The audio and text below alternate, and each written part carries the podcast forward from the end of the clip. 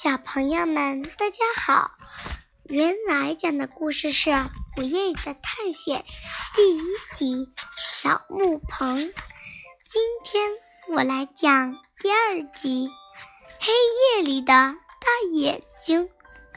我们等了好久，直到爸爸妈妈都睡下了，我们才蹑手蹑脚地走出木棚。呜。黑夜乌黑乌黑的，李赛特用手电筒在前面照路。突然，我一把抓住他的手臂，那儿有一好，那儿有一只好大的蛤蟆。李赛特嘲笑我：“那又怎么样？他又不会吃了你。”好恶心呐！它还在动。丽赛特笑了起来。这有什么奇怪？它是活的呀。我们来到花园尽头，如离立竹的小门前。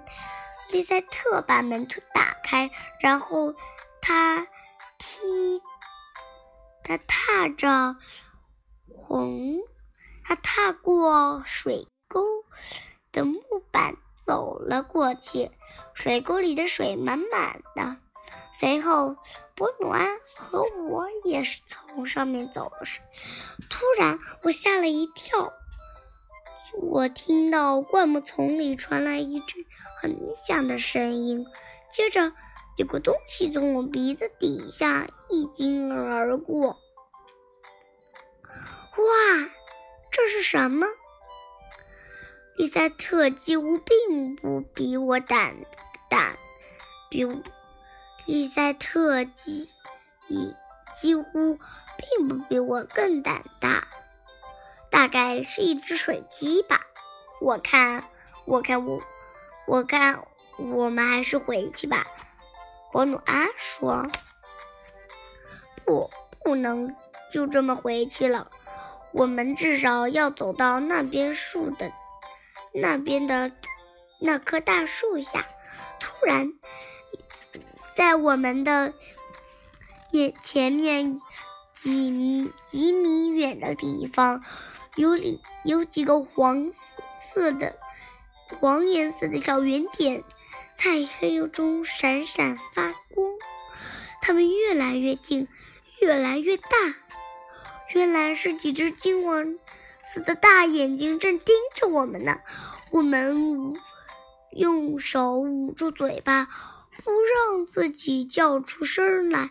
我们紧紧地靠在利赛特的身边，心跳足有两百下。我小声说：“瞧，那边啊，真是恐怖极了。”我们拼命朝前面跑去，在一棵大树下，大家都擦伤了。我们一口气跑到那棵树下，飞快地躲到大树背后。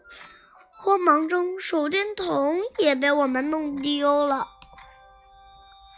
这时，月亮从云层后面钻了出来。波努哈。勇敢地朝那边黄色的走去，驴子是那两头驴子的眼睛哎！丽赛特悄悄地说：“他们肯定是在找这边睡觉，被我们吵醒了。我们瞎紧张什么呢？”说的真说，真是说的是轻松。驴子的个头究竟很。究竟很大，凑近了两个宠物大物。那两个黄色的大眼睛还在在四处闪闪发光呢。我们仍旧不敢动弹。请小朋友们，今天的故事就讲到这里，请继续收收听小雨绘本的的午夜里的探险第三。章第三章，半夜半淋浴小。